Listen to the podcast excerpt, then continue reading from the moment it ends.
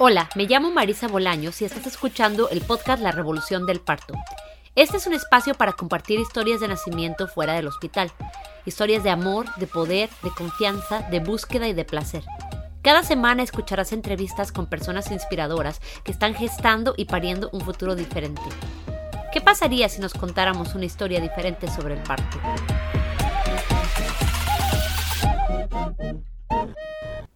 Hola, bienvenidos, bienvenidas, bienvenidos todos a otro episodio del podcast La Revolución del Parto. Espero que estén muy bien donde sea que nos estén escuchando. Aquí en El Paso, Texas, tuvimos un fin de semana muy fresco y muy lluvioso, lo cual fue un pequeño alivio después de haber pasado unas semanas muy calurosas, pero esta ciudad no está diseñada para la lluvia, así que las calles están súper inundadas y bueno, es un poco un caos. Yo pasé estos días descansando mucho y entre esas cosas me puse a escribir y a leer. Y esta semana estaré publicando en el blog algunas reflexiones sobre el posparto y probablemente también acerca del libro de Mamá desobediente, que ya estoy a unas pocas páginas de terminar. Y bueno, el posparto siempre ha sido un tema que sigue resonando en mi vida, que lo tengo muy presente siempre. Entonces se me antojaba mucho escribir al respecto algunas cosas que, que han estado saliendo mientras leo ese libro. También voy a publicar una versión de audio sobre estas reflexiones en la plataforma de Patreon. Eh, esto lo planeo hacer el viernes. Si todavía no lo haces, espero que consideres apoyar el proyecto financieramente en Patreon para tener acceso a materiales exclusivos y para ayudar a que estas historias sigan viajando y llegando a muchas personas. Una pequeña contribución de 3 a 5 dólares al mes eh, te daría acceso a estas cosas y pues hace una gran diferencia en que yo pueda seguir haciendo este trabajo. Eh, esta semana tenemos un episodio muy especial porque no tenemos solo una invitada, sino dos. Tiene Sara Moreno nos acompaña desde Trinidad y Tobago para compartirnos su historia de parto en casa, que en verdad fue un parto en barco, y nos acompaña también Patti García, que fue su partera. Yo tengo el honor de haber conocido a Patti hace siete años cuando vine al paso a conocer la Escuela de Partería Maternidad La Luz y por medio de esa conexión fue que Patti fue la estudiante de partería en el primer parto que acompañé como dula. Entonces, bueno, pues ahí tenemos esa conexión especial y que además nos conocimos en el paso de, donde estoy grabando hoy. Y bueno, pues me da mucho gusto tenerlas aquí a las dos. Bienvenidas, Tini y Patti. Muchas gracias por acompañarnos. Gracias. Gracias, Marisa. bueno, empecemos em, con un poco de introducciones. ¿Por qué no empezamos eh, con Tini? Cuéntanos un poco eh, de dónde eres, dónde creciste, eh, danos una idea de cómo es tu vida. Mm, hola, eh, pues yo soy canaria y mm, crecí en Canarias hasta los, bueno, en Gran Canaria hasta los 17 años, luego fui a estudiar a Tenerife y bueno, después cuando entré en la universidad ya empecé, cuando salí de la universidad empecé a moverme un poquito más y bueno, ah, siempre quise viajar, pero siempre tenía la idea, ¿no? De que no podía viajar sola, que necesitaba un compañero y estas cosas, entonces nunca me animé. Y hasta que reuní fuerzas y ahí me fui a viajar en el 2015 y ahí conocí a mi pareja también, estuve viajando sola unos años y, y bueno, y ahora, ahora nos quedamos parados por el tema de la pandemia, pero en realidad me gusta definirme todavía como nómada. Pero llevamos aquí un año y medio casi. Y Patti, ¿quieres contarnos un poco sobre ti? Ah, sí, está bien. Yo, bueno, yo nací en Los Ángeles, California, Estados Unidos. Mi mamá es del Perú, mi papá es mexicano y estudié en El Paso con, con las mujeres de Ciudad Juárez. La mayoría de las mujeres fueron de allí y de ahí me vine a Trinidad y Tobago a trabajar en una, una casa de nacimientos que se llama Mama Toto y allí trabajé tres años y medio y después comencé mi práctica como partera autónoma y así es como conocí a Tini. Ah, qué bien, no sabía que estabas ya con tu propia práctica, qué, qué gusto saber. Sí, ya. Bueno, pues esta entonces va a ser una pregunta un poco para las dos, porque eh, yo nunca he estado en Trinidad y Tobago y tengo mucha curiosidad de escuchar sus perspectivas em, de cómo es la cultura de nacimiento ahí y con qué se encontraron eh, las diferencias ¿no? que ven eh, acerca de eso eh, con los lugares de donde ustedes vienen. Si quieres, Tini primero. Ah, venga, vale. Pues bueno, yo estudié para doula porque me llamaba la atención el tema del nacimiento y, y bueno, cuando llegué aquí y vi que estaba embarazada, quise escaparme primero porque, bueno, Patti supongo que tiene una visión más amplia, ¿no? Que la mía, pero a mí me dio bastante miedo. me dio bastante miedo, que los protocolos de los hospitales me parecían un poco jurásicos y no sé, no, no quería parir aquí. Yo no, no, sentía que este fuera el lugar en el, quería, en el que quisiera dar la bienvenida a mi bebé. Y bueno, y encima con el COVID, no, no lo veía. Entonces, bueno, igual tengo una, a lo mejor una mirada un poco sesgada porque, no sé, venía de haber estudiado esto, los partos respetados, humanizados y estas cosas y, y no sé, tener que parir aquí, la verdad es que me parecía, no sé, me sentía un poco mal. Pero bueno, eh, no conozco en realidad, ¿sabes? No conozco mucho yo. Sí, sí, sí, entiendo. Bueno, Pati, ¿por qué no nos cuentas em, desde tu perspectiva como partera y como trabajadora del parto, eh, cuáles son las dinámicas de la cultura de nacimiento en Trinidad y Tobago y cuáles han sido, bueno, tú has tenido como experiencia, porque empezaste como dula eh, y has tenido muchas experiencias diferentes con estas eh, culturas. Me, me interesa mucho escuchar sobre tu perspectiva al respecto de este tema.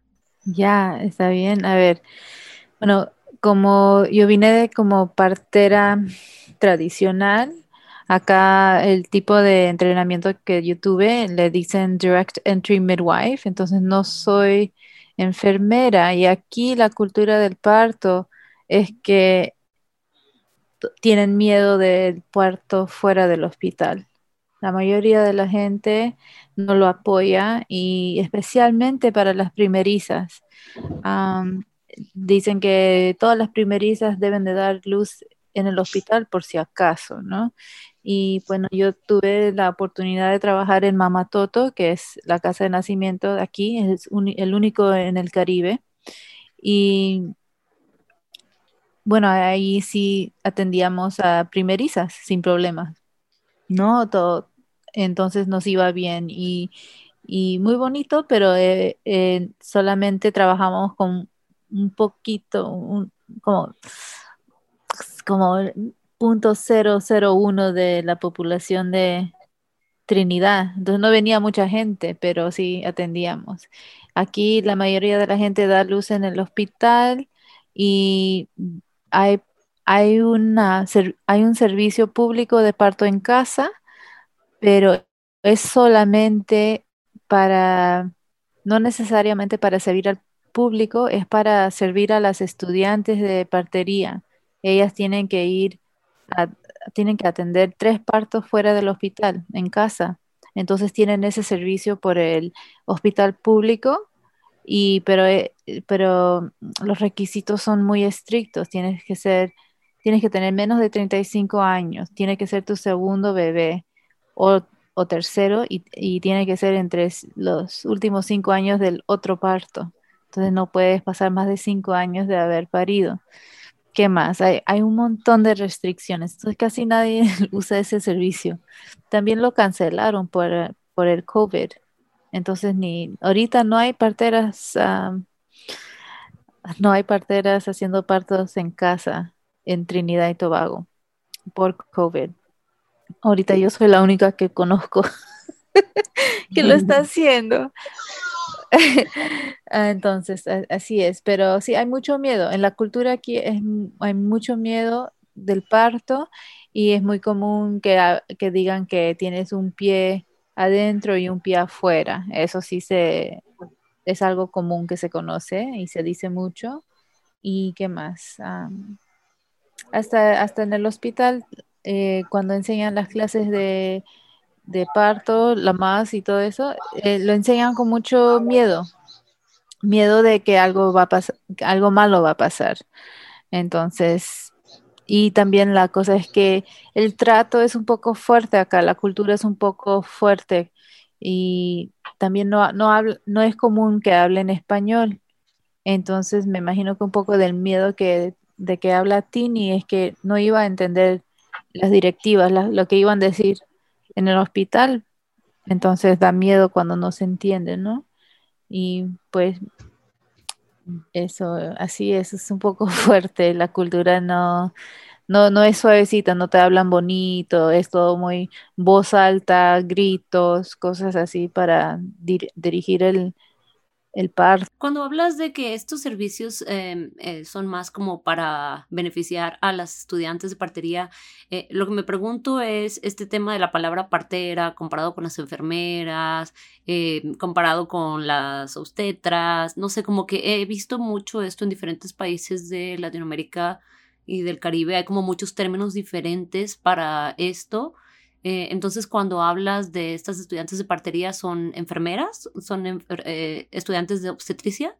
Es, es, son, es que aquí no hay el término obstetricia, es simplemente ser enfermera y después muchas de las enfermeras para poder ganar un poquito de dinero más eh, van y se entrenan un año y medio para lo de partería. Como una especialidad.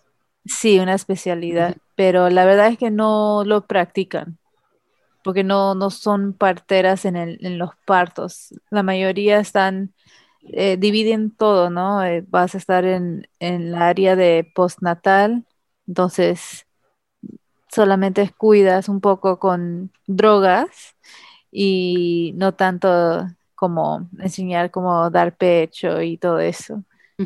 Y y después hay otras parteras que van a trabajar en, en, la clínica para hacer las citas antenatales y ahí dan como consejos, pero no necesariamente van a escuchar los latidos del bebé y, hacer todas las cosas, eso más lo hacen los doctores.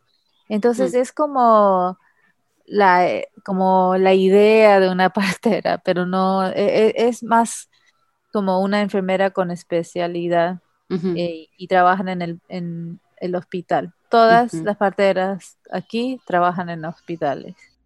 Entonces no hay un camino educativo para que una persona que se quiera formar como una partera que atiende partos en casa. Ah, en antes lo tenían, era un camino claro y después lo pararon.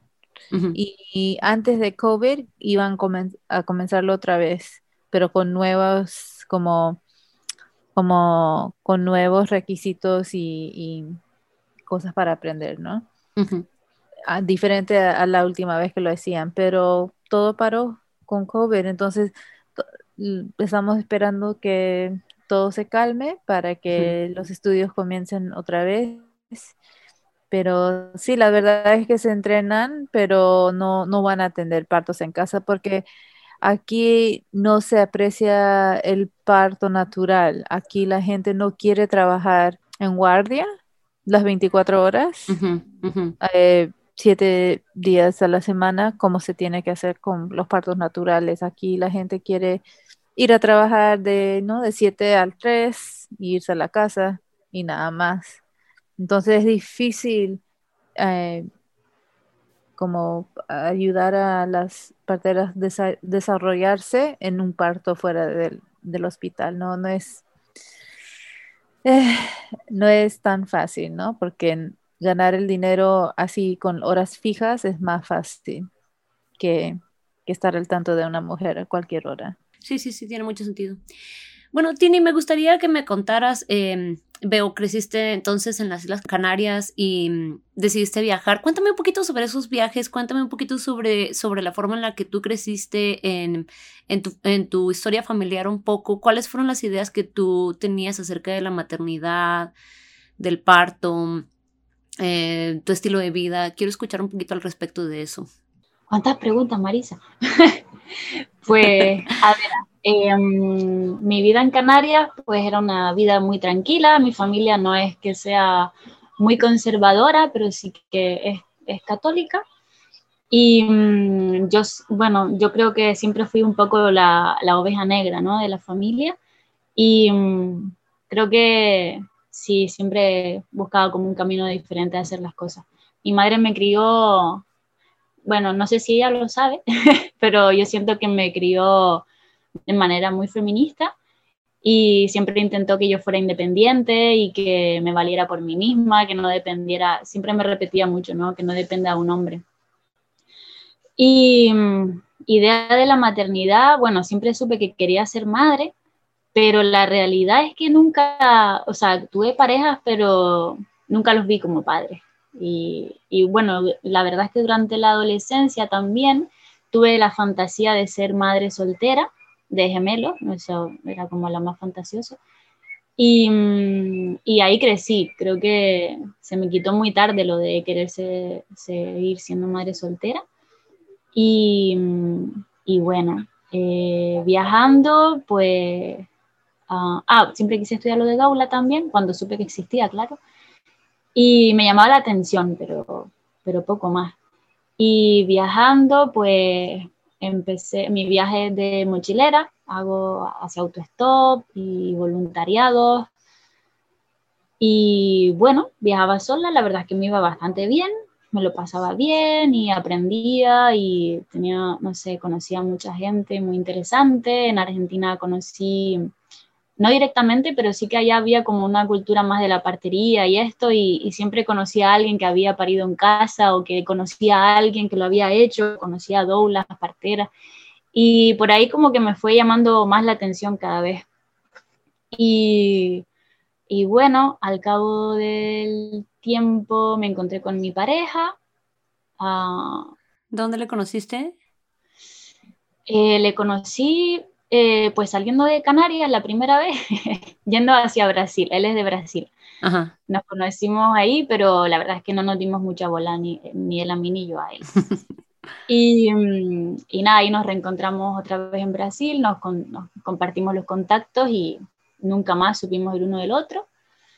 Y un año después o así, nos volvimos a encontrar en Canarias. Y mm, eh, y nada, y ahí ya empezamos a estar juntos y esto, y fue como, bueno, muchos reencuentros, ¿no? Y él estaba de paso, él se iba, él empezó a viajar en, barco, otra vez en velero, y, y nada, eh, llegamos y fue como un, bueno, no, no, en principio no era nada serio, pero todo el tiempo él iba a cruzar el Atlántico y se iba, pero los tiempos, los vientos y las corrientes lo traían de nuevo a mi isla y era como, bueno, pues otra vez estamos aquí juntos, bueno, va. Y otra vez se iba y otra vez volvía y así hasta que al final fue como, bueno, va, ¿qué hacemos con esto? Porque claro, tanta despide, tanto hola, pues ya uno empieza a sentir cosas, no sé. Y, y, bueno, lo curioso fue, bueno, con él, que el, casi de las primeras veces que estuvimos juntos, yo le dije, oye, yo quiero una familia viajera. Y él me dijo, ah, yo también, y vale, la tenemos juntos, y fue, venga, vale, sí. Y ahí quedó la conversación de las primeras veces que estuvimos juntos. Y nos separamos por otro año, él siguió viajando por su lado y yo por el mío, y nos encontramos un año después otra vez, y ahí empezamos a viajar juntos. Y, y bueno, y hasta aquí. viajaron juntos en velero. ¿Cómo fue que terminaste en Trinidad? Supongo que llegaron, en velero porque no se puede eh, llegar ahí de autostop. Ya, pues empezamos a viajar, nos volvimos a encontrar en Colombia, después de aquellos dos años, nos volvimos a encontrar en Colombia y él pues había, había pillado un velero y ya, bueno, tenía su barco y mm, ahí empezamos a viajar juntos, él cruzó el Atlántico y nos volvimos a encontrar. Y ahí, bueno, seguimos viajando por el Caribe un tiempo. y bueno, llegó el momento de cruzar otra vez. No me acuerdo por qué cuestión en realidad decidimos cruzar. Cruzó él solo, yo fui en avión, porque yo mareo un poco en barco a veces. Y, mm, y bueno, total, hicimos Azores, Madeira, em, Canarias, y bueno, en realidad fue mucho más largo, pero total, que el año que decidimos cruzar, que fue el año pasado, eh, bueno, fuimos a Canarias a visitar a mi familia, estuvimos preparando el barco para cruzar. Y bueno, um, Guy no quería tener hijos, o sea, se había arrepentido de aquello que habíamos hablado, de aquellos planes que teníamos, se había arrepentido, ya no quería tener hijos más, pero yo sí que, yo sí que quería. Entonces, bueno, en octubre del año pasado, no, del anterior, del 2019. Sí. Pues ahí, después de tanto, tanto insistir, supongo, estaba ya muy pesada, debe ser, pues me dijo, venga, va, que sí, que, que vamos a, empezar ese proyecto y vamos a intentar tener un hijo, porque, bueno, yo lo tenía amenazado casi, casi. Y le decía que, bueno, que yo quería ser madre y que si él no quería, pues que yo me buscaba otro, que yo quería que él fuera el padre, pero que tampoco le podía obligar, ¿no? y, y yo estaba decidida, bueno, a ser madre, con él o sin él, pues quería hacerlo. Y nada, al final él se quiso subir al carro, dijo, venga, vale, pues venga. Y seguimos el viaje y pensamos, bueno, nos ponemos con eso en el 2020, venga, vale. Y nada, empezamos, seguimos viajando, fuimos a Cabo Verde y bueno, ahí ya no, no estábamos tomando precauciones y sin saberlo y sin esperarlo ni desearlo en ese momento, pues me quedé embarazada. Y, y nada, a finales del 2019 cruzamos el Atlántico, o decidimos cruzar el Atlántico, y, y, para mí fue el peor viaje de mi vida. Fueron 18 o 19 días y vomité casi cada día, diría. Lo pasé mal, malísimo. Y bueno, yo decidí bajarme del barco, que yo no quería más esta vida y poco más. Y bueno, cuando llegué, estaba tan débil que no podía bajarme del barco y de, y de volver a mochilear. Y, mm, y, nada, lo hablamos y esto, y él decidió que sí, que tampoco podíamos seguir así, ¿no? Yo vomitando de esa manera. ¿Ya sospechabas, ya sabías que estabas embarazada?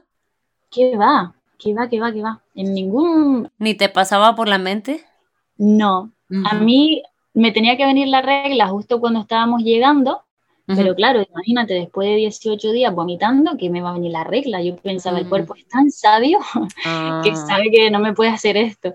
Porque imagínate, estaba tan débil, pero yo soy flaquita de normal. Pues estaba, bueno, en los huesos, creo que estaba muy, muy flaquita. Y muy, muy débil. Y claro, yo llega, o sea, llegamos a Tobago y yo pensaba, bueno, ahora ya todo estará bien, porque ya cuando tiramos el ancla yo ya me siento bien pero yo seguía vomitando por las mañanas y los olores me, me, iban mal también, pero bueno, me dolían los pechos y decía, ya me va a venir la regla, es eso, que ya me va a venir. Y bueno, no me vino y pensé, vale, necesito recuperar un poquito de fuerza y ya me va a venir el mes que viene. Y nada, vinimos a Trinidad y la regla no me vino, segundo mes tampoco, y ahí ya pensé, bueno, yo en verdad suelo tener las reglas muy regulares. Y, y ya era como, bueno, las tetas me dolían mucho pero la regla no venía. Y ahí empecé a sospechar, en plan, bueno, quizás estoy embarazada. Y sí, fuimos y estaba embarazada en febrero, cuando ya tenía 10 semanas o algo así, fue cuando descubrimos que estaba embarazada. ¿Cómo te cayó la noticia? Pues Hombre, la verdad es que después de haber decidido que me bajaba del barco y de que me iba a viajar sola por Venezuela otra vez y todas esas cosas, pues pensé, mierda, ¿cómo voy a hacer esto? Y fue, bueno, me sobrepasó un poco, me sobrepasó un poco, pero a la vez era algo que yo también deseaba. Entonces estaba ahí como navegando en esas dos, en esos dos sentimientos. Y, bueno, mi pareja para él fue un shock. Yo creo que él lo asimiló a los nueve meses, más o menos. Suele suceder. Sí, y claro, el verlo a él que no lo terminaba de asimilar, a mí me, me producía mucha inseguridad, la, verdad. Mm, y bueno, yo quería y pensaba, pues nada, para adelante, ¿qué voy a hacer? No, ¿Qué voy a hacer? Aquí aparte el aborto tampoco está bien visto. Igualmente yo no creo que pudiera abortar pero, pero no, mirando todas las opciones decía, no, yo es que sigo para adelante, ¿qué voy a hacer? No, para atrás ya no hay para coger impulso. Así que seguimos para adelante y bueno, cada vez mejor, cada vez, cada vez mejor y bueno, bien, bien, bien. ¿Y cómo fue eh, los tiempos de eso? ¿Cómo fue que decidiste o terminaste eh, tomando la decisión de, de, quedarte ahí para tener tu parto ahí. Si ya me habías mencionado que no era un lugar donde particularmente te sentías em, que era eh, que tenías muchas ganas de parir ahí. ¿Por qué fue que te quedaste? ¿Cómo fue el, eh, que se fueron dando las cosas en esos siguientes meses, semanas después de que te enteraste? Sí, pues bueno, nosotros llegamos aquí para arreglar el barco porque en el, cuando cruzamos el Atlántico tuvimos algunas tormentas y, sufrimos averías. Entonces, bueno, nos quedábamos para arreglar el barco y la idea era irnos. Y, y, la verdad es que desde que supe que estaba embarazada fue como, vale, ¿dónde van a hacer este bebé? Y yo empecé a buscar, bueno, un montón de opciones y ninguna era Trinidad. Estaba mirando en Colombia, en Panamá, en Costa Rica, en México, en toda esa área de ahí. Y bueno, incluso Canarias también o Brasil, por ser los lugares de nuestra familia. Y, pero claro, yo, bueno, prefería un parto en casa, ¿no? Un parto en casa donde sea que tuviera mi casa. Y mm, todos eran muy caros o, algunas cosas no me gustaban. El tema de México, mi pareja siempre me decía que no, porque si iban a ser en septiembre, es la temporada de huracanes y no íbamos a poder estar con el barco allá. Entonces yo tenía un mambo en la cabeza bastante importante. Y en uno de los momentos decidimos, cuando teníamos el barco arreglado, decidimos marcharnos y, mm, y bueno, eh, intentamos marcharnos sin mirar el tiempo y tuvimos el viento y las corrientes en contra. Y yo la primera noche empecé a vomitar y nada, navegamos mm, creo que medianoche más. Y Guy decidió dar la vuelta porque ya yo estaba mal y estaba embarazada y pensó, nada, que va, no vamos a, a seguir navegando porque esta mujer aquí le va a dar algo. Y entonces volvimos a Trinidad y al día siguiente empezó el lockdown por COVID. Así que no hubo otra, ¿eh? No tuve escapatoria. ¿Cómo fue que los afectó eso? Porque ese tema ha sido un poco distinto en cada lugar en cuestión de las restricciones de viaje, de... Em, por ejemplo, aquí es complicado, o sea, como que yo puedo salir, pero mi mamá que está en México no puede entrar y es como diferentes restricciones para diferentes personas con diferentes nacionalidades. Me pregunto cómo fue que vivieron ustedes eso. Pues aquí estaba cerrado desde, o sea, desde que pusieron el primer lockdown, la isla quedó cerrada y a día de hoy sigue cerrada. Em, bueno, creo que los, los trinitarios sí pueden moverse, pueden salir y pueden entrar con restricciones, supongo. Pero bueno, si no eres de aquí, no puedes entrar más. Y, y nosotros, bueno, nos quedamos ahí, ¿no? sin poder salir bien, era como, bueno, a ver qué hacemos, porque claro, embarazada, como ya no íbamos a viajar más. Y, y bueno, nos tocó asumir que, o sea, siempre teníamos la esperanza, ¿no? De que abrieran y que las familias pudieran venir para el momento del parto o, después, o que pudieran acompañarnos un poco. Pero la realidad es que no, no nadie pudo venir. y, y, sí, y aquí nos quedamos. Y en el, en el proceso del COVID, pues mucha gente hizo muchas cosas y nosotros decidimos cambiarnos de barco y mm, a uno un poco más grande, pero que no estaba habitable en el momento que lo pillamos. Y, y, todo el embarazo nos tocó trabajar un montón, bueno, cada día para intentar que para septiembre o cuanto antes pudiéramos venirnos a vivir a, a este barco, al barco pirata que le llamamos. Y, y bueno, y eso. Entonces, ¿cómo te tocó vivir ese embarazo en un país nuevo donde... Ay, cuéntame si hablas inglés. Eh, no sé cómo te haya tocado, eh, además, un idioma diferente. Eh, no sé cuál sería tampoco la experiencia de tu pareja adaptarse a ese lugar y con la incertidumbre también de no saber qué, qué estaba pasando con la pandemia. Sí, bueno, él habla inglés muy bien y él ya había estado en Trinidad, él ya se conocía cómo se manejan aquí las cosas yo era la novata. Eh, mi inglés eh, me da para pasar el día. yo tengo máscara que espalda para esas cosas y bueno, yo no tengo mucha vergüenza, entonces yo, yo le mando, yo hablo y el que me quiera entender que me entienda y el que no, pues yo qué sé. Y yo intento entender, ¿eh? yo, yo lo intento. Pero sí que para el momento de, bueno, eh, para el momento del parto, yo le decía a Patti, es que yo no quiero que me hablen en otro idioma, ¿sabes? Aunque dominara el francés, que no quiero que me hablen en francés, quiero que me hablen en castellano. ¿Allá se habla francés? ¿Se habla inglés? No, no, no, aquí inglés, inglés. Ah, ok, ok. Sí, era lo que te quería decir, que me da igual el idioma. Yo quería Ah, ok, hablar ya. mi lengua materna, sí, sí. Ujú, ujú. Y, mm, y sí, no, y aparte el inglés de aquí es, es, es es muy difícil. Ujú, Yo le pongo onda, ¿eh? pero es difícil. Ajá. y, mm, ¿y qué más me preguntaste, Marisa? Pues sí, ¿cómo te tocó adaptarte a un lugar nuevo, eh, viviendo tu embarazo con todas estas incertidumbres acerca de que pues nadie sabía exactamente qué es lo que iba a pasar con la pandemia, ¿verdad? No sabía, yo, yo cuando empezó la pandemia decía, ah, en tres semanas vuelve todo más o menos a la normalidad, bueno, tal vez tres meses, bueno, tal vez seis, como, no, pues no sabíamos, ¿no? Ahora ya pensamos, bueno, tal vez tres años. No sé. Sí, yo también al principio me lo tomaba un poco así, como bueno. Y bueno, yo qué sé, estábamos en el aquí trabajando y pensábamos, bueno, ya van a abrir, ya van a abrir, ya va a pasar esto. Y la verdad es que no, en ningún momento fue el embarazo que yo me imaginaba que podía ser. Nos la pasamos trabajando todo el día, y aparte un calor insoportable aquí. Y, mm, o sea, yo, yo no lo recuerdo así como haberlo disfrutado, ¿sabes? Estar tocándome la panza todo el día y caminando, esas cosas mm, yo no las tuve.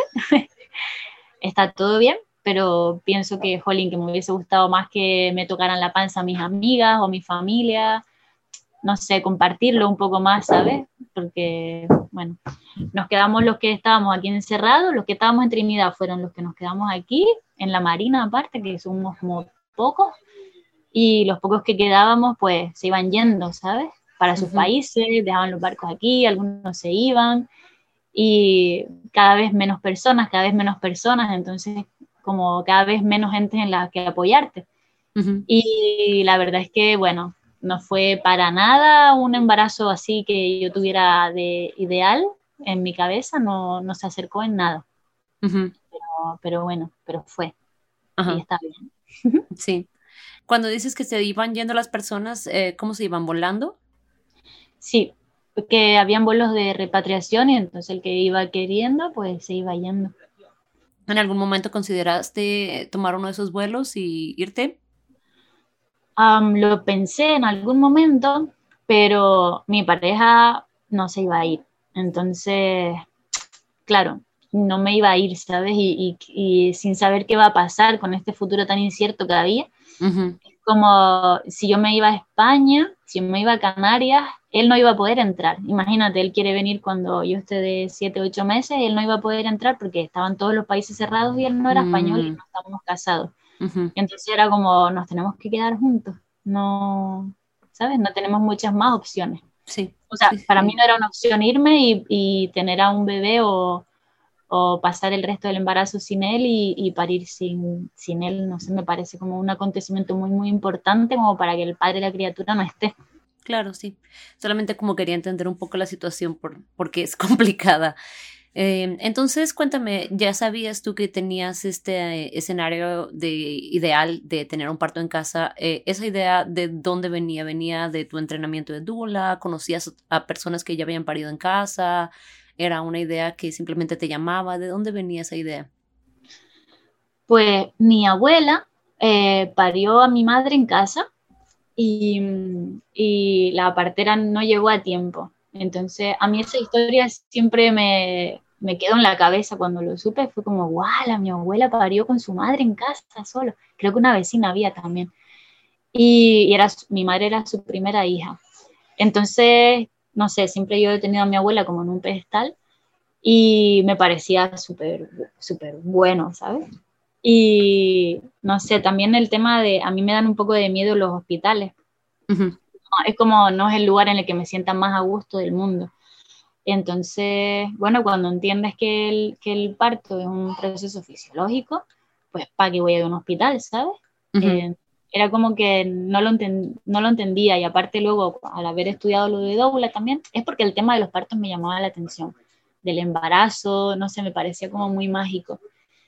Y, mm, y claro, luego de haber estudiado lo de doula, pues pensaba, es que no es un hospital el sitio al que se tenga que ir una mujer embarazada a dar a luz. En, en- en mi cabeza es como que no es el lugar.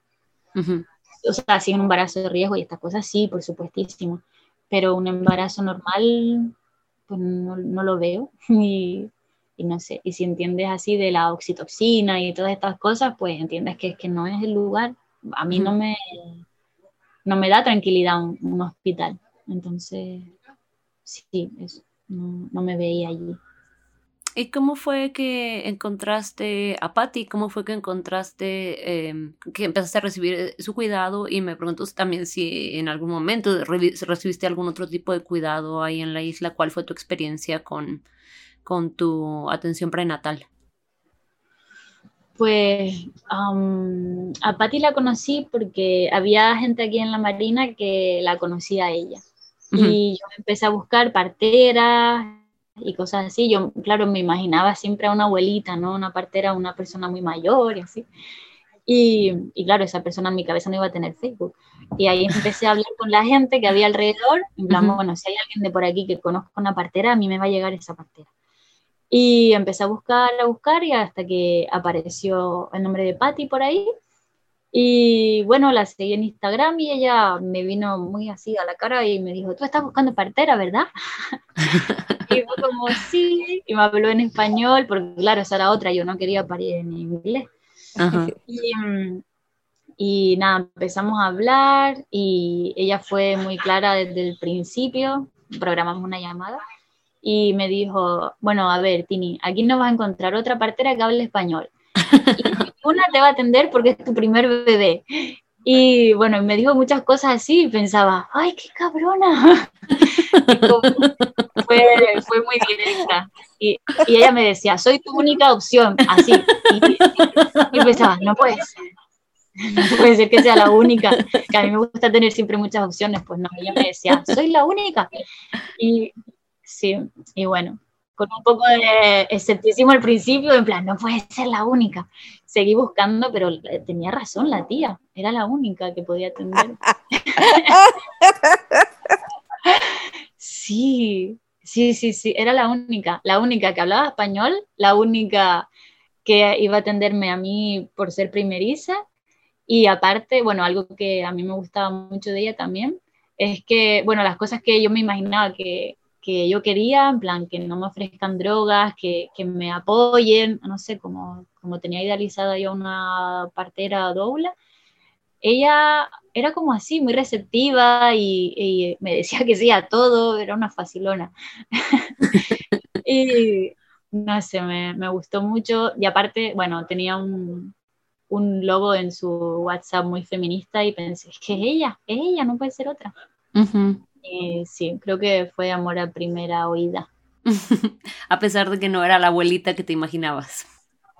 Sí, es que eso también estaba buenísimo, porque era como, pero ella es joven, la tía. Uh -huh, uh -huh. Sí, fue, sí. fue, un descubrimiento para ti. Uh -huh. Y cuéntame, eh, en cuestión de vivir un embarazo, pues no, no, no, sé exactamente, ¿verdad? Pero suena como que estabas eh, pues sola, ¿no? No tenías una gran red de apoyo, una gran comunidad. ¿Cómo fue que te preparaste para, para enfrentar este parto en casa? ¿Qué tipo de recursos encontraste? Eh, ¿qué, ¿Qué tipo de clases? ¿O qué tipo de vivencia? Simplemente, ¿cuál fue tu preparación para el parto? Pues bueno, dentro de todo lo malo tuve mucha suerte de que con esto del COVID empezaron a, proliferar todas las clases online y por Zoom y todas estas historias. Y mmm, cuando le conté a, la, a mi profe de, de, la formación de doula que estaba embarazada y que estaba en Trinidad y que estaba sola y que había COVID, enseguida me dijo, va, tenemos cursos de preparación al parto subvencionados que era para hacer en Canarias. Uh -huh. Pero con esto del, del, COVID, pues estaban haciendo online. Y me dijo, va, métete, métete, venga. Y, y me metió en, en, los grupos de preparación al parto. Hicieron ahí como unas tribus y unas historias. Y bueno, al final me hice las clases dos veces. O sea, me hice dos preparaciones al parto. Aparte tenía la formación de doula y lo que había leído ya por mi cuenta. Y, ¿y qué más? No, eh, me hice canto carnático, respiraciones, me hice mil cosas. Uh -huh. Y ya, eso fue bueno, que como todo estaba online, pues desde Canarias, la, o sea, la, asociación con la que hice la formación, pues me estuvieron brindando un montón de apoyo. ¿Qué decía tu familia y tu comunidad allá en Canarias de que estuvieras del otro lado del mundo eh, embarazada y planeando un parto en casa? Bueno, un, planto, un, parto, un parto en barco. Pues bueno, o sea, mi madre yo creo que ya se lo olía, ¿no? Desde que empecé a estudiar lo de doula, digo, esta niña desde que se quedó embarazada me va a hacer una locura de esa. Y al principio ninguna de las dos familias se lo tomó como muy así de bien, pero con el paso del tiempo lo fueron aceptando un poco más, o por lo menos respetando. Igual intentamos no sacar mucho del tema y íbamos a los controles prenatales en el, en el centro de salud aquí en Trinidad. Es como que las familias necesitaban eso para sentirse tranquilas y era como, bueno, pues vamos y, que nos digan, la verdad es que no era como lo mejor, no era lo más agradable del mundo irte ahí a sentar un jueves a, o sea, que te dijeran cosas como mm, de otra época, pero a las familias eso les dejaba tranquila y es como, bueno, vale, sigo subiendo de peso, la atención está bien y el bebé está bien, entonces la familia estaba tranquila, pues listo, eh, ya está. Eh, cuéntame cuál era tu plan, cuál era el plan de parto, qué era lo que esperabas. El plan de parto. El, lo único que yo esperaba era no parir en el hospital, era mi única meta. ¿Hicieron, eh, ¿hicieron alguna vez un plan B? ¿Cómo son los planes B eh, en el cuidado que tú manejas para ti? Bueno, en el caso de Tini, fue que al principio las citas eran en el barco, en el agua. Y después de unas citas dije, ¿sabes qué? Este parto no puede ser en un barco en agua, porque, porque si tengo que hacer suturas, no, no, está, muy estable. Entonces, el, próximo plan fue, hay que, hay que hacer el parto en, barco, pero en tierra. Ese es el plan B. Y pues el plan C, si necesitábamos transferir a un hospital, era, yo ah, le pedí a una amiga que estuviera allí eh, con su carro, un carro, no, es carro, es como un, SUV, un, carro grande, y que estuviera ahí para el parto por si acaso que algo pase en el parto o después del parto eh, en vez de pedir una ambulancia que venga hasta ahí y esperar, ya tener un carro listo. Entonces ahí estuvo mi amiga para el parto, en caso que necesitábamos ir al hospital. Bueno, no, no, lo, no, no fuimos. Todo salió bien. Entonces, ah, después del parto, mi amiga pasó, saludó, conoció al bebé y después ya se fue a su casa. Y seguimos ahí nomás, normal. Pero yo tenía ya una buena relación con el hospital público, porque ya había trabajado tantos años con, la clínica, digo, con la casa de nacimiento. Entonces yo ya conocía muchas parteras y enfermeras ahí, que si necesitaba ir al hospital, eh, Tini había, había hecho el seguimiento con la clínica, entonces tenían todos los papeles que ellos buscan para los partos entonces iba a ser muy fácil entrar al hospital. Sí, me preguntaba eso porque, bueno, ya sabes, el tema de las transferencias siempre eh, es diferente en todos lados y, me preguntaba como si tienen una buena dinámica con los hospitales, eh, si hay como una buena relación en este tema de las transferencias. Sí, y yo tenía confianza en mí misma porque como ya me conocían, de, la casa de nacimiento, si yo venía con una primeriza, me, iban a aceptar porque ya ellos saben que soy buena partera. Entonces que yo no, no, yo no hubiera tomado unos riesgos no necesarios, ¿no? Entonces ya tenía confianza en eso. Entonces cuéntame, Tini, ¿cómo fue el final de tu embarazo? ¿Cómo viviste esas últimas semanas? ¿Y cómo fue que te diste cuenta que ya estabas llegando al final? Para mí el final del parto fue cuando sacamos el barco del agua. Eh, lo sacamos porque empezaron a venir tormentas y en una de ellas empecé a tener contracciones y, y, pasé miedo y ahí fue como, bueno, hay que tomar una decisión, vamos a sacar este barco de aquí. Y, y bueno, seguíamos trabajando, volvíamos sin calma. Y mm, una de las cosas que Pati me decía, aquí no podíamos pasarnos de la semana de 41, Pati, ¿era? Sí, aquí, aquí tienen miedo si pasas 41 semanas y dos días. Ese es el límite acá. Entonces, claro, nos íbamos acercando ya a ese momento y pues Patti me dijo que si nos pasábamos ya ella no me iba a atender. y ahí fue como mierda. Y ahí con, bueno, nos fuimos acercando, por suerte fue el día, no sé si de la República o algo así, que me tocaba cita y ya me mandaban al hospital, era día de fiesta. Entonces pues, teníamos como una semana más de margen, algo así. Pero Igual Patty estaba ahí, que no sabía cómo iba el, proceso, no sé qué, y, bueno, me, me, pidió si quería, ¿no? Hacer algo para no llegar al día en que si iba al médico y no había parido me mandaban al hospital o, o qué íbamos a hacer, ¿no? Si llegaba ese día. Esta restricción de las 41 semanas y los dos días parece muy, como muy exacta. ¿Quién la impone y cuántas semanas tenías? ¿Qué tan cerca llegaste? uy, llegamos, parí el lunes y eso hubiese, o sea, si llegaba el jueves, me hubiesen inducido ya. Ah, ok. Y entonces, esta, esta restricción, ¿me puedes hablar un poco de dónde viene Patty o, cómo la manejan allá? Sí, la verdad es que yo no te puedo explicar cómo llegaron a esa fecha exacta, porque cuando yo me entrené, nuestra fecha era, bueno, a los 41 y 4 días comenzábamos un protocolo de eh, como, ¿cómo se dice? Bueno, para inducir, pero naturalmente, ¿no? Con cosas naturales, no, drogas farmacéuticas. Y entonces mi conocimiento es ya 41 semanas y 6 días, si no vemos ningún síntoma de parto, ya tendríamos que mandarlas al hospital para una inducción médica, ¿no? Y, pero aquí el miedo es todo lo típico, ¿no? 41, acá, de, si llegas a pasar 40 semanas, ya le, le dicen que es post, en, inglés, post dates, no sé cómo se dice en español, post fechas. Sí, pues un, un parto tardío, no sé cómo se diga. Exacto, y eso de los 40 semanas. Entonces llegar a 41 y 2 para, para Trinidad es una locura.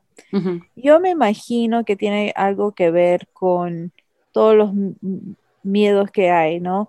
Que el bebé va a ser muy grande, que la placenta ya no funciona tan bien, que el líquido se va bajando, que ah, puede pasar meconio el bebé, entonces el líquido amniótico sucio y también que se puede morir el bebé. Mm, se puede morir y entonces para prevenir todo eso hacen la inducción a 41 y 2 días, 41 semanas y 2 días, sí. Yo creo que es miedo y que la influencia obstétrica es más fuerte que todo, ¿no? Y también aquí casi todo lo que practican es lo que, casi como lo que practicaban en los Estados Unidos hace 20 años. Entonces también mm. la episiotomía es muy común, ah, especialmente para primerizas. Entonces aquí todavía se practica eso, aunque ya hace tiempo ya no lo están haciendo en Estados Unidos. No rutinamente, ¿no?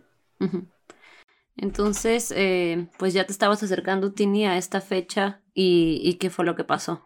Me decías que, que, hubo un feriado, entonces eso les, les proporcionaba más tiempo. como que se saltaba una, una de las revisiones y ellos no, se iban, no iban a saber que yo no fui al médico de estas historias. Y ahí Patty, pues nada, me había ofrecido hacer algunos tactos y yo siempre le decía que no. Y, y bueno, ya como nos estábamos acercando, ya cada vez había como más presión y esto, pues al final me dijo, bueno, pues cuando tú quieras podemos hacer, ¿no? Me ofreció varias cosas y una de las cosas fue, el, bueno, accedí al tacto y me dijo, bueno, podemos ver el tema de la, de la separación de membranas y así. Y la verdad es que no lo habíamos pensado mucho, pero fue como, mira, en verdad es fin de semana, los fines de semana son muy tranquilos aquí, nadie sabía que íbamos a parir aquí, todo el mundo pensaba que íbamos a ir al hospital y es como, mira, va a haber menos gente, ¿sabes? Y que si parimos entre semanas van a estar los trabajadores y no sé, siempre hay gente alrededor. Y pensamos, mira, lo hacemos que sea, fin de semana y, ya está, vemos qué pasa. Y ahí creo que fue un viernes, pues Patti me hizo el tacto y enseñó a Guy también a que, a que lo hiciera y Guy pudo tocarle la cabeza al bebé. Creo que ahí fue cuando él conectó con todo lo que se le venía encima. Y, mm, y en ese momento me hizo la separación de membranas. Y bueno, me dijo, bueno, si está bien hecha, en, de aquí a dos días, pues va a llegar el bebé. Y nada, ese día solo estuvimos hablando de eso, viendo las estrellas, tranquilas. Y, y ya, y a los dos días, pues empecé con las contracciones así como más, más intensas. ¿Ya quieres que te cuente? Sí, empecemos. Cuéntame.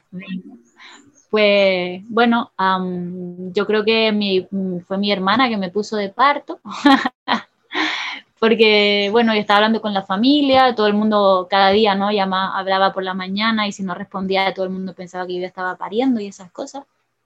Y, y nada, ese domingo estábamos hablando por la tardecita y mi hermana me preguntaba, bueno, ¿cuándo te inducen? Y yo, que no me van a inducir, que el bebé va a nacer aquí en el barco. Y ella, sí, sí, sí, bueno, pero ¿cuándo te inducen? Y yo, ay, la niña esta. Y bueno, me empezó a poner un poco nerviosa y yo no quería gastar como mucha energía, ¿no? En, esa, en pensar en esas cosas, sino yo tengo que traer a este bebé aquí y ya. Y yo creo que fue como el, la rabia de que no confiara en mí, en que lo iba a hacer, que me, que me empezaron a dar contracciones, pero tranquilas, ¿no? Un poco, podía seguir hablando con ellos. Y, mm, y bueno, aquello cada vez venían como más, más seguidas y tenía que respirar y así. Y bueno, entonces ahí hablé con Guy y bueno, pensaba que como yo era primeriza, que aquello iba a durar mucho tiempo. Entonces nada, yo intenté seguir con mi vida normal y fui a pedir un altavoz a unas familias que había aquí y música porque no me había dado tiempo de preparar la música y ellas me la habían ofrecido pero yo fui caminando y en, medio tenía que parar y respirar y pensaba, joder, pues sí que viene potente la historia. y, mm, y, nada, en mi cabeza yo volví a casa, eh, iba a, a, cenar y en mi mente yo luego iba a darme un baño tranquila, iba a caminar un poco, me tenía como ese mi plan, ¿no? Y bueno, ahí preparó la cena, y intenté cenar, pero ya no podía, cada vez que intentaba comer me venía una contracción y me quedaba con un trozo de aguacate en la boca, así respirando y pensaba, cachi, pero esto es muy fuerte. Y, o sea, no como así súper doloroso, pero decía, jolín, es intenso esto. Y bueno, ahí decidimos llamar a Patty, más que nada para que se preparara. Yo seguía pensando que aquello iba a ser muy largo. Y, y nada, llamamos a Patty, estuvimos hablando y ella me dijo lo mismo, bueno, come y vete a dormir y, y ya antes de irte a dormir me avisa, ¿vale? Venga. Y yo nada, seguía intentando comer sin éxito y bueno, ahí encima de la pelota, intentando llevarla. Y yo la verdad es que ya, o sea, yo no recuerdo haber hablado más con Patty y no sé, intentaba respirar todo el tiempo, vocalizar todo lo que había aprendido, moverme encima de la pelota. Y no sé, recuerdo que de repente llegó Patty y fue como, pero ¿quién llamó a esta mujer? ¿Qué hace aquí? ¿Qué hora es? y no sé, el parto recuerdo, solo recuerdo los momentos de contracciones. Eh, pero solo recuerdo, no recuerdo el dolor o así, sino recuerdo respirar, respirar y solo concentrarme en, yo tengo que sacar a este bebé de aquí, como sea, tengo que sacarlo de aquí. Y, y sí, no tenía, yo nunca preparé la mochila del, del hospital. Ajá. Em, sí, nunca la preparé. Y solo pensaba eso, que yo tenía que parir aquí y que no iba a ir al hospital y, y concentrarme en eso. Yo había escuchado que a veces en el parto a las mujeres les viene como un miedo y cosas no resueltas y así, y yo pensaba, eso a mí no me puede pasar, yo tengo que sacar a ese bebé de ahí, que salga bien y que todo esté bien, y pensaba, y que la bolsa no se rompa por nada, porque me daba miedo de que, de que al romperse saliera líquido teñido o cualquier cosa y eso ya me bajara de la nube y pensaba, la bolsa no se puede romper tampoco, así que todo controlado. Pero bueno, igual dejándome llevar y, y pensando que mi único trabajo era como respirar y abrirme, respirar y abrirme. Y eso fue, oh, recuerdo que Patty venía de vez en cuando y, y miraba, escuchaba el corazón del bebé y me tomaban la atención, que no me gustaba mucho en ese momento.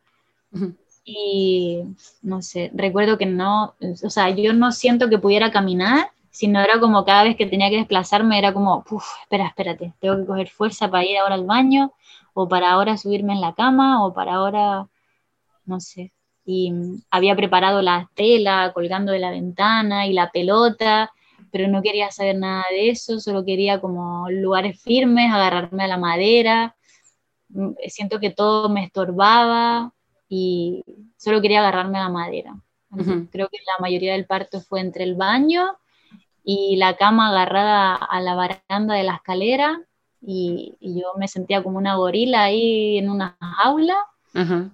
Y no sé, lo recuerdo como muy salvaje, no sé, como muchas respiraciones y movimiento, pero movimiento no de caminar, sino de, no sé si sea palabra bailar o, o qué, no, sé.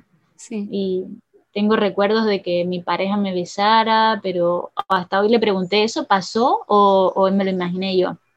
Y no lo sé porque él es muy bromista, y entonces me dijo, no, no, lo soñaste, entonces no sé si de verdad fue un sueño o qué pasó.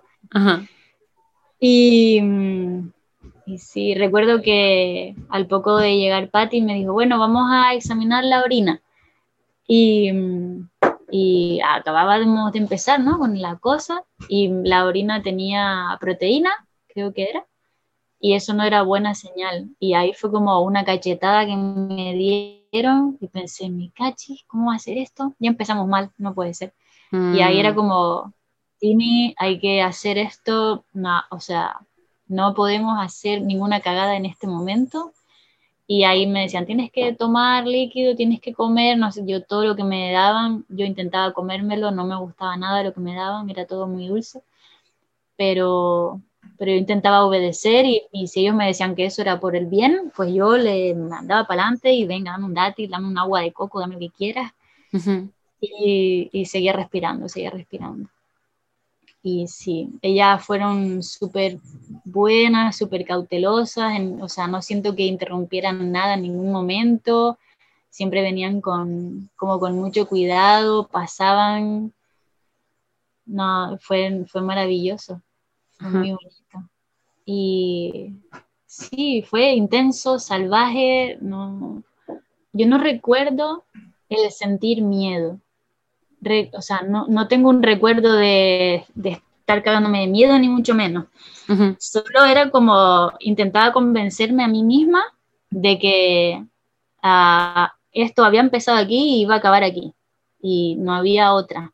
No, yo sabía que lo único que podía hacer era respirar y visualizar que todo mi cuerpo se estaba abriendo y que tenía que salir un bebé, que iba a salir un bebé. Y yo estaba en esa, era como el mantra, respira, vocaliza, abre bien la boca, la laringe, todo bien abierto y todo se va a abrir y todo va a salir bien. Era como mi mensaje, sentía que era como un mensaje hacia mí misma de tranquila Tini, todo va a salir bien porque es así como salen las cosas. Creo que era, intentaba convencerme, pero desde la confianza, no desde el miedo.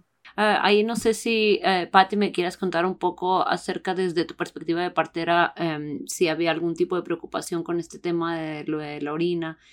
Sí, lo que había visto yo creo que fue cetonas. Entonces, ah. eso quiere decir que no tenía suficiente nutrición, que hubiera tenido más comida, ¿no? O algo de tomar para, para estar bien hidratada. Mm, ¿Se, se estaba deshidratando? Bueno, tenía cetonas, entonces eso significa que no hay suficiente eh, calorías para quemar energía. Entonces, en vez de ah, quemar energía, está quemando los músculos. Como yo lo entiendo, es que no tenía suficiente energía para seguir con el parto Mm, natural y que si no comenzaba a tener un poquito de electrolitas o, o comida o algo, había el riesgo de estu- que estuviera muy cansada para parir. Entonces, era un modo de decir, "Mien- mira, está- tenemos esto, hay que, hay que tratar de comer, tomar algo para que tenga la energía para terminar. Yo, la verdad es que yo no estaba muy preocupada, nada más es parte de mi trabajo eh, asegurarme que ella está bien nutrida. No era emergencia, no era nada intenso, nada más eh, como estamos fuera del hospital, no, no iba a poner suero. Entonces ella sí tenía que ingerir algo, comer algo, tomar cualquier cosa para seguir. ¿Por qué no, po- por qué no puedes poner un suero o por qué no querías poner un suero? Porque eso eh, restringe movimiento Ah, ya. y más importante que el suero es el movimiento. que Ujú. es- ella tiene que estar libre de moverse en con cualquier modo que ella necesita. Para, eso facilita el parto más rápido que un suero. Si ella puede tomar algo, pues más fácil eso. Sí. Entonces, cuéntame, Tini, em, ¿cómo recuerdas el final de la labor de parto? ¿Estabas concentrada en respirar y eh, cómo fue que te diste cuenta que ya iba a empezar ah, el momento de pujo? O cuéntame tal vez si recuerdas eh, este momento de transición, porque parece que estabas muy enfocada, pero me pregunto si en algún momento llegaste en este momento de transición que sucede a veces donde realmente sientes que ya no vas a poder. Am, pues empecé como creo que muy pronto a sentir ganas de empujar, pero como de arriba del abdomen. Y am, no sé, Patti me decía, bueno, pues empuja, no sé, pero creo que ella sabía que no era el momento todavía de eso. Y am, no, ah, no me acuerdo bien. Recuerdo que Patti vino, yo ya estaba intentando empujar, Patti me dijo que ya estaba muy cerca, que estaba por ahí, casi ya el bebé. Y yo de la postura en la que estaba, agarrada a la baranda, lo intentaba, pero ahí no salía nada y Patti me, me, me sugirió cambiar de postura. Y, y ahí empujaba, pero bueno, no, no pasaba casi nada. Hola. Y, mm, y en un momento fueron a escuchar el corazón, creo que ahí me bajaron a tierra otra vez. Y no sé si el latido estaba como un poco más débil o algo. Y Patty me miró muy seria y me dijo, bueno, Tini, ahora hay que ponerse en serio y tienes que empujar y sacar a ese bebé. Y fue como, mierda. Entonces, si Patty lo dice, es que tengo que hacerlo. Y ahí me contaba las respiraciones y esto. Y, y me ayudó con eso. Con, me decía, bueno, cuando vaya a venir, tú nos avisas y vamos a empujar con todas las fuerzas, así. Y no, lo re- no recuerdo cuántos pujos hice, la verdad, no. En mi mente es como todo muy rápido, ujú, pero sí recuerdo como que en algún momento yo, yo sentí que la cosa se puso seria y que tenía que sacar a ese bebé. Yo la verdad es que, ah, también me empezó a preocupar que cada vez las contracciones se tardaban entre una y otra. Y eso para mí era como, "Uf, no, no, no puede ser. Entonces en la próxima con- con- contracción hay que darlo todo. Y sí, no sé, sí que sentía en plan de, estoy empujando con todas mis fuerzas y no sale. ¿Cómo hago? ¿Cómo hago? ¿Qué más puedo hacer? Más que sentir de no puedo, es que, ¿qué tengo que hacer ahora para que salga este niño o esta Ujú. niña? No sabíamos lo que era. Y no sé, en alguna de esas pues salió. Recuerdo que Patty me tocaba y en algún, pensé que me iba a rajar y le di un golpe a la pobre. Y mm, con muy mala leche, pero decía, no me rajes, Patty, saca tu mano de ahí. Y no sé, en algún momento de alguna contracción salió la cabeza y al momentito salió el cuerpo. En, en mi mente eso es todo muy rápido, no, no sé. no sé, no lo recuerdo. ¿Dónde estabas? ¿En, qué parte del barco? En, el salón, en el salón que habíamos puesto la cama allí y, era salón, cama, habitación. ¿Estabas en la cama o estabas parada? No, estaba en la cama, acostada boca arriba y mi pareja estaba detrás de mí sosteniéndome y me agarraba las piernas, también las rodillas. Ajá, ya. ¿Y cómo fue que viviste ese momento de finalmente la salida, el debut de tu bebé? Pues creo que, no sé, seguí respirando porque lo había hecho toda la noche, pero era como, ¡ah! no sé. Patti me lo puso en, el pecho porque yo creo que ni acertaba a cogerlo o no fue todo tan rápido, no sé. Me lo puso en el pecho y, y el bebé me miraba así con los ojos muy grandes, muy atentos miraba mi cara y yo solo podía flipar. Era como, ni esta se acaba de salir esa cosa de mí y me está mirando y me agarró el pecho y fue como una sensación tan extraña que te chupen un pezón, ¿sabes? era, como todo muy, ¡Ah! ¿qué es esto? Era todo muy, bueno, me parecía muy increíble, muy increíble. Y, sí, no sé, yo recuerdo como solo flipar, como si fuera muy drogada y decir que era una persona, ay, una pero es una persona, una persona, algo así recuerdo como algo muy estúpido que decir. Y sentía que amaba a todo el mundo y sí, no sé, era como, como, creo que nunca había podido imaginarme ese momento había visto un montón de vídeos de partos y todas estas cosas, pero eh, creo que nunca logras hacerte la idea de la magnitud de lo que está pasando hasta que el bebé está en tus brazos y, te está chupando un pezón y mirándote con los ojos muy abiertos. Ese momento es, es muy, muy increíble, muy loco. Y cuéntame entonces cómo fue ese posparto inmediato, eh, cómo te tocó el nacimiento de la placenta y todo eso que sucede después. Mm, pues fue muy rápido, creo que la placenta nació, a ver, siete minutos o una cosa así después. Sí, muy rápido. Y mm, bueno, en ese momento yo miraba a Patty porque sabía de, sabía, ¿no? Los problemas que había si la placenta no nacía. Y yo miraba a Patty y Patty estaba muy seria mirando, mirando mi entrepierna y, era como, yo miraba al bebé, estaba muy feliz con eso, pero miraba a Patty e intentaba encontrar en Patty señales de que estaba todo bien o, algo pasaba, ¿qué está pasando? Y Patty no me hablaba, pero bueno, fue muy rápido, me explicó que sí, que había salido mucha sangre, pero que era normal. Y sí, fue todo muy rápido. Eh, Ahí quedó la placenta y la cortamos muchas horas después. la cortamos muchas horas después. Bueno, hubo que darme puntos. Y también yo ahí estaba un poco preocupada porque no sabía, yo no sentía nada, ni dolor ni nada en mi vagina y veía a Patty solo como muy concentrada mirando y pensaba, madre mía, eso ahí, ahí debe ser una carnicería, porque de la manera que ella está mirando eso y que no se enfrentaba, pensaba, algo pasó ahí abajo. Pero,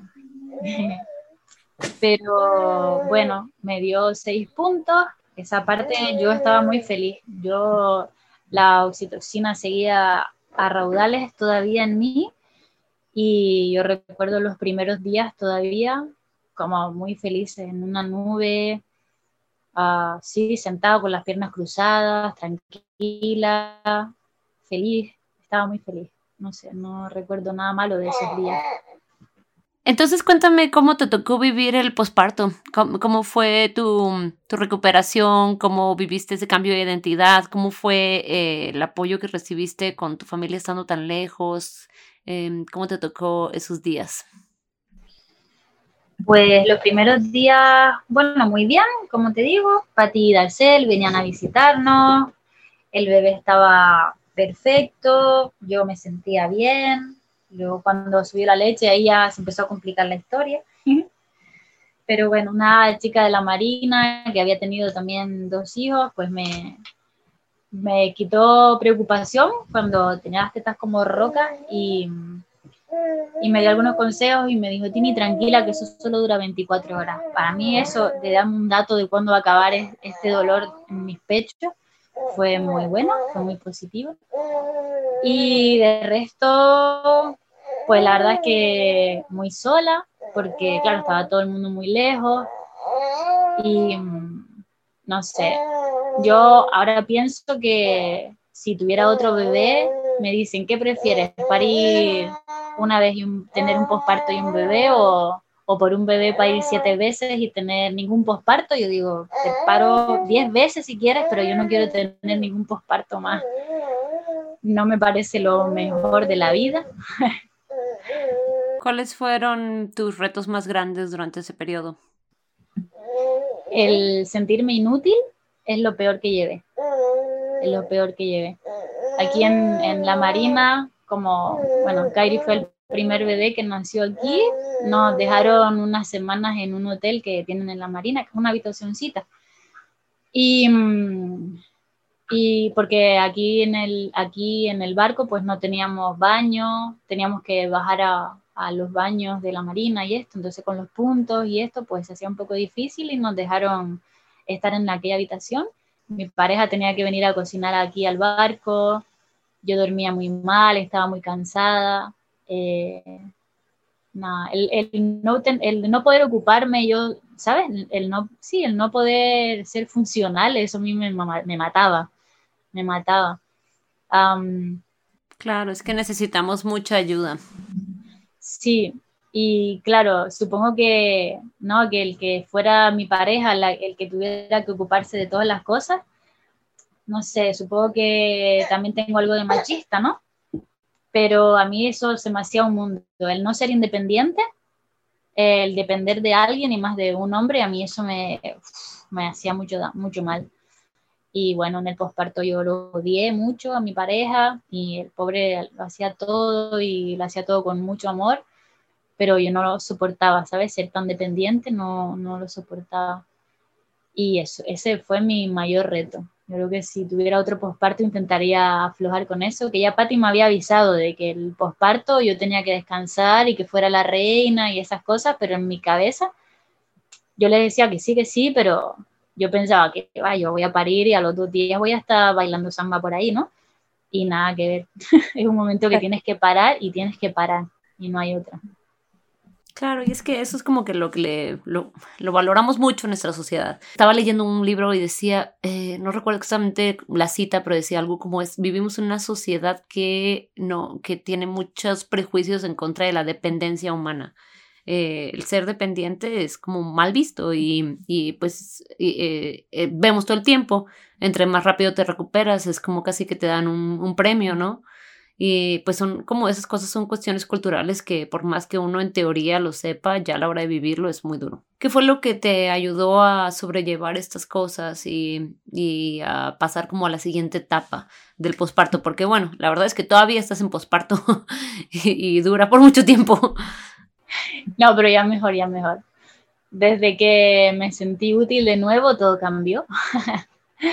sí, desde que yo ya pude ser otra vez independiente, a mí eso me quitó una losa de encima muy, muy, muy grande.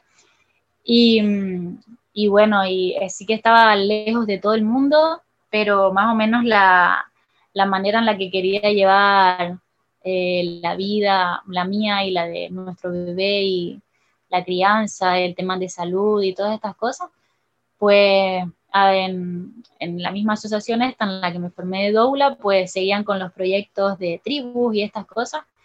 Y la verdad es que estaban lejos porque, bueno, estaban en Canarias, pero sentía que había una red de apoyo súper importante. Y, y sí, es como me dio para normalizar, porque todas, todas no piensan, todas escriben, ¿no? Ah, pues mi bebé tiene tanto tiempo y tenemos este problema, no sé, con, con la lactancia, con el sueño, con, no sé, y tiene fiebre, tiene algo en, en sus partes empiezas a normalizarlo, porque luego todas dicen, ah, eso es normal, a esa edad pasa tal cosa, no sé qué, y me daba para aprender un montón, aunque estaban lejos, pero las iba leyendo y, me daba para entender que todo lo que me pasaba, todo, todo era normal, todo era normal. Y eso, jolín, eso da tranquilidad. Cuando estás tan lejos y sabes que si vas al médico, que el médico posiblemente no te entienda, pues, no sé, a mí me tranquilizaba saber que todo lo que me estaba pasando era normal y, y si había algo que yo podía hacer así de manera natural, pues mm, podía hacerlo y que iba a estar bien y no sé, que iba a estar todo bien, supongo. Sí, sí, sí. Sí, es que a final de cuentas em, el apoyo, aunque sea virtual, es muy importante. Y además es como se nos olvida. Siento como que a, mí se me olvida eh, lo difícil que es tener un bebé.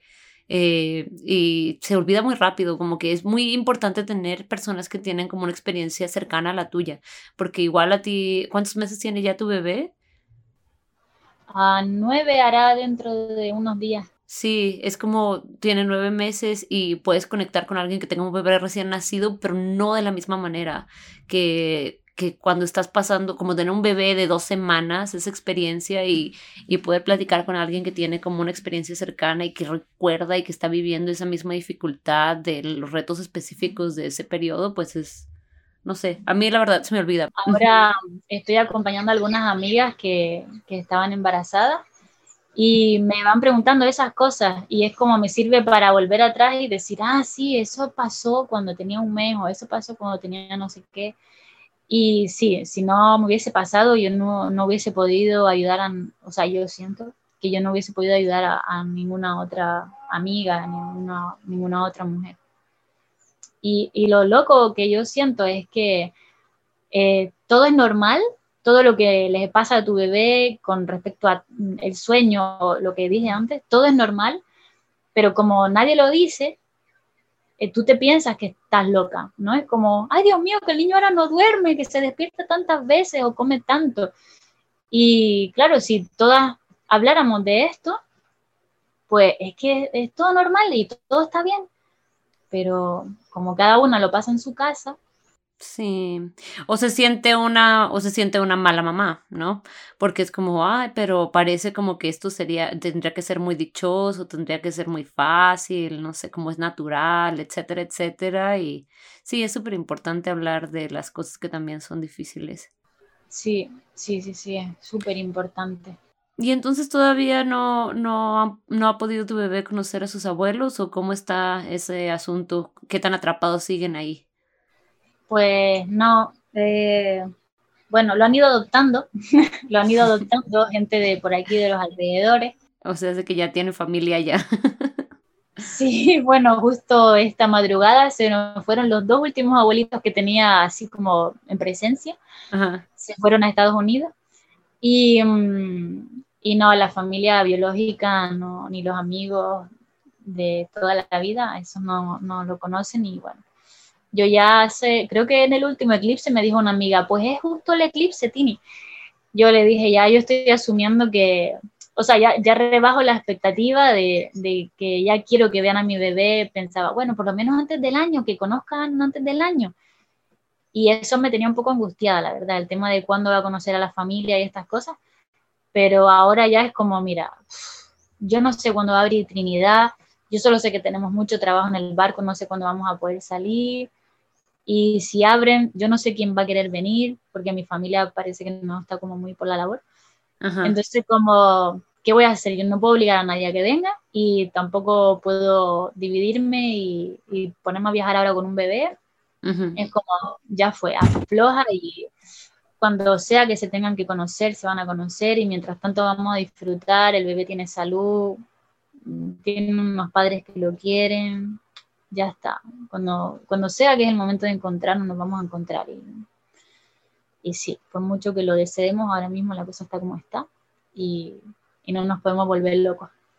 Bueno, pues muchas gracias por compartir tu historia. Eh, me gustaría escuchar eh, reflexiones finales que tengan ustedes dos acerca de, del parto en casa, de, de cómo eh, para ti tiene cómo te ha transformado la experiencia de tener este parto eh, de la forma en la que lo tuviste. Y, y Patti, tú lo que nos quieras contar acerca de, de eh, qué es lo que quisieras que la gente sepa del, del parto en casa. Bueno, eh, puedo decir unas cositas. El parto de Tini fue también mi primer parto, vamos a decir, mi primer parto como partera autónoma, sin institución, yo solita, ¿no? Y mi pareja. Y pues fue bellísimo. Eh, Tini, Guy y yo y Darcel también nos conectamos en un nivel muy cósmico entonces pudimos desarrollar como una amistad donde nos teníamos mucha confianza entre todos, ¿no? Entonces bien bonito el parto. Ah, Tini, ella se dejó fluir con, las contracciones, hacía todos los sonidos normales y, y, fue bien fácil seguirla, ¿no? Y Tini siempre sabía qué quería hacer, sentarse en el inodoro. de ahí, y de ahí se iba al cuarto, a la cama, y de ahí regresaba al inodoro. y así iba. Y nosotras ahí nomás mirando, mirándola, y, y, tenía como un altar bien bonito con su velita y cositas de, la familia que le había mandado cosas y como fotos y um, tenía como dichos positivos, algo así. Sí, ¿verdad? Bien bonito, ¿no? La vibra era muy tranquilo y te quería hacer acordar que lo que pasó estabas en el inodoro y en una de esas contracciones fuertes se te rompió la fuente. Sí, me acuerdo. ¿Te acuerdas? Y cayó por todos lados. estabas tú ahí y no te mojaste, fue. Sí, me mojé. ¿Ah, sí? Pero me dijiste que no. Pero no era, no era nada, no era un montón, era un poquito. Bautismo de partera autónoma. Sí, bonito, a mí me encantó, me encantó. Y ahí estuvo, y ahí es cuando, cuando Casi siempre en un parto natural, cuando se rompe la fuente, ya estás como en 8, 9, casi 10 centímetros. Eso casi siempre pasa al final. Entonces, como yo ya más o menos supe que por ahí estabas, ya ahí es cuando te fuiste a donde estaba la madera, el, ¿cómo se llama? ¿Dónde te agarrabas? Ah, la baranda. La baranda. te agarrabas de ahí y ahí estuviste un rato largo, creo que como unas dos horas casi. Wala. Casi. Y pues como ya después, no, no tanto, vamos a decir una hora, hora y media. Y ahí estabas intentando empujar, ¿no? Entonces, como pasaron tanto tiempo, ahí es cuando ya sugerí que te voltees a ver si en otra posición te podíamos ayudar un poco más. Y ya, y ahí es cuando ya comenzó a bajar, bajar el bebé. Y sí, le bajó los látidos y es normal que bajen cuando estás saliendo, ¿no? Nada más que no puede estar ahí por mucho tiempo. Entonces, como, como no queríamos que se quede ahí por mucho tiempo, ahí es donde ya hay que, hay que concentrarnos, hay que hacer esto y ya. sí. Entonces ahí, ahí salió todo muy bonito y salió con eh, una manito cerca a la carita y por eso, y cuando salen mm, así... Desgarre. así pasó el desgarre, sí. Mm, Entonces, y yo cuando te escucho decir que me mirabas y yo estaba ahí mirando y que era una carnicería, no de tanto, no, no era eso tanto, nada más que yo yo cuando hago ese trabajo me pongo a concentrar y me, no sé cómo se ve la cara, pero yo estoy mirando, estoy pensando, haciendo mi estrategia en mi cabeza, cómo voy, dónde voy a entrar, dónde voy a salir y todo eso. Entonces, cara de... de, Super concentración. sí, pero todo salió muy bonito. Sí, claro, la, la historia mía de intentar descifrar qué decía tu cara, ¿sabes? Esa era mi, cosa, de intentar ver más allá del lenguaje. ¿Qué le pasa a Patti? Y, como no era nada fuera del mundo, no, no te iba a conversar de eso. Yo, yo estaba ahí haciendo mi cosa y pensando, ojalá que esté muy concentrada en su bebé, porque yo aquí estoy haciendo mi trabajito y ojalá que le distraiga el bebé. no, hiciste un buen trabajo, Pati, muy buen trabajo. Sí, sí, bonito, bonito, bonito, me encantó. ¿Qué más? Cuéntanos, Tini, eh, cuéntame cómo, cómo es que ahora ya que han pasado estos meses, eh, piensas en la experiencia de tu parto, cómo te ha transformado, qué es lo que te gustaría también que supiera la gente acerca del parto en casa. Mm, pues, no sé, ahora a veces siento que la gente idealiza un poco el tema de los partos naturales y todo esto y y que como es natural, pues que, solo es esperar a que llegue y ya está. Y yo creo que hay que hacer también un trabajo antes de, no sé, de informarte, de, no sé, creo que hay cosas que hay que saber antes, ah, ¿no? Como tienes que saber qué fase, bueno, por lo menos a mí eso me daba tranquilidad, ¿eh? Saber qué fases vas a transitar, qué cosas pueden pasar, sí, el saber qué va a pasar, porque, bueno, a mí por lo menos me da miedo lo desconocido.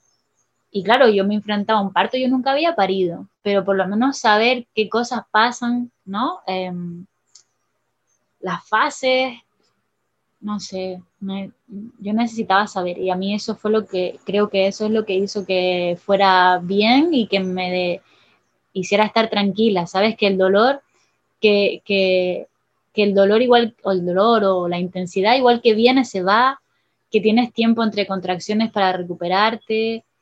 Esas cosas me daban tranquilidad porque la gente te cuenta, te cuenta unas cosas cuando estás embarazada que piensas, ¿de verdad tienes que venir a contarme estas historias de terror? No sé, mm, no sé, me da como un mal humor el que una, una barriga atraiga tantas historias satánicas, ¿sabes? Y, entonces si tú lo que escuchas es eso, esas historias sangrientas y de mujeres gritando que parece que las están matando y no sé qué, pues si tú piensas que eso es lo normal, piensas que un parto, pues te va a pasar eso y que el dolor es insoportable y que te vas a morir y piensas muchas cosas muy locas. Entonces creo que está bueno tener como información real, información, sí, información real, porque sí, pueden pasar cosas, pero también puede ser súper bonito. ¿Cómo la ves como en el encontrar ese balance? Es que te escucho decir estas dos cosas y yo pienso en el balance, ¿no? Porque por un lado está eh, esta idealización del parto, de, ah, fue súper lindo y fue lo más bello, o es el momento más importante, o estas cosas que de repente escuchamos. Y por otro lado están estas historias de terror, ¿no? Como, ¿Qué le dirías tú a las personas que están preparándose para el parto acerca de encontrar ese balance? Porque yo de repente también escucho, bueno, eh, esta actitud de, de, no querer escuchar eh, las cosas negativas para nada, ¿no? Como taparte los oídos cada vez que, que escuchamos algo que no fue eh, este escenario ideal. ¿Qué es lo que piensas tú al respecto de eso? Me interesaría escuchar la opinión de, de las dos acerca de esa pregunta. Ya, bueno, es que también hay gente que no quiere escuchar nada, ni bueno ni malo, no quiere escuchar nada. Eso a mí me parece a lo mejor peligroso. no sé, el balance sería buscar información por ti misma y no dejarte llevar por lo que te cuenten, a lo mejor, porque vas a traer de todo o, donde tú pongas la atención, eso va a llegar, pero a lo mejor informarte, ¿sabes? Leerte algún libro, no sé, yo me leí dos muy cortitos, el de Pariremos con placer de Casilda y, el otro de Cartillas para aprender a nacer o algo así de Consuelo Ruiz, y eran muy cortos, pero, pero te daban la información como muy masticada, luego va, va, a ser esta fase, y en esta fase pasa esto, esto, esto, los movimientos son normalmente así, los sonidos son así, eso posiblemente es que estén de no sé cuántos centímetros, y a mí eso me hacía estar tranquila, ¿sabes? Es como saber que todo tiene un principio y todo tiene un fin. A mí eso me da tranquilidad, ¿sabes? Que no va a ser interminable y, cosas así. No lo sé. no lo sé. Lo que encuentro ahora de que siento que la gente idealiza los partos naturales y que va así, y luego cuando te dan tres contracciones ya te mueres de dolor y dices, no, por favor, no lo soporto, pónganme, ¿cómo se dice? Epidural o, ¿entiendes? Es como, tienes que estar preparada porque no es gratis tampoco. O sea, no te van a regalar un niño, eh, ¿no? O una niña.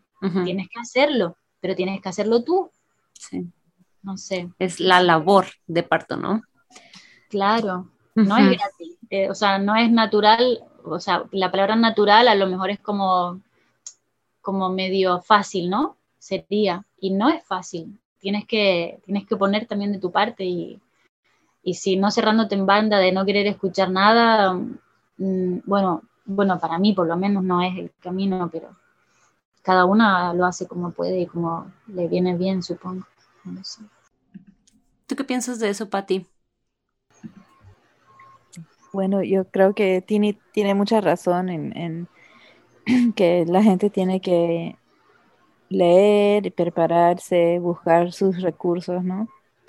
Pero también yo creo que esta eh, idealización del parto natural es un poco extremo porque la mayoría de la gente no va tener la oportunidad de un parto natural porque la mayoría de la gente da luz en hospital.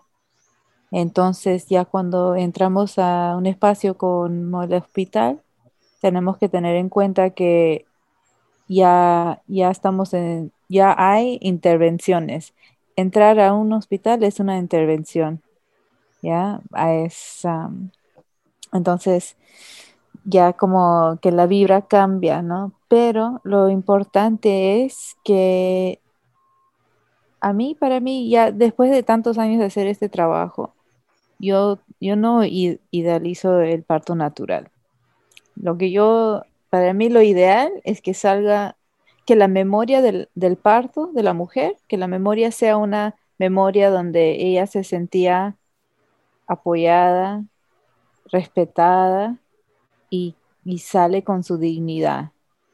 ¿No? Si, ella, si ella se acuerda del parto así, aunque sea parto con epidural, inducción, cesárea, sea como sea, si ella sale sintiéndose bien, porque le hablaron claramente, no la asustaron, todo lo que pasó es porque tenía que pasar así y, se siente bien, pues para mí esa es la meta, que la memoria sea algo positiva, no un momento de donde le están forzando a hacer algo que no quiere hacer, ¿no?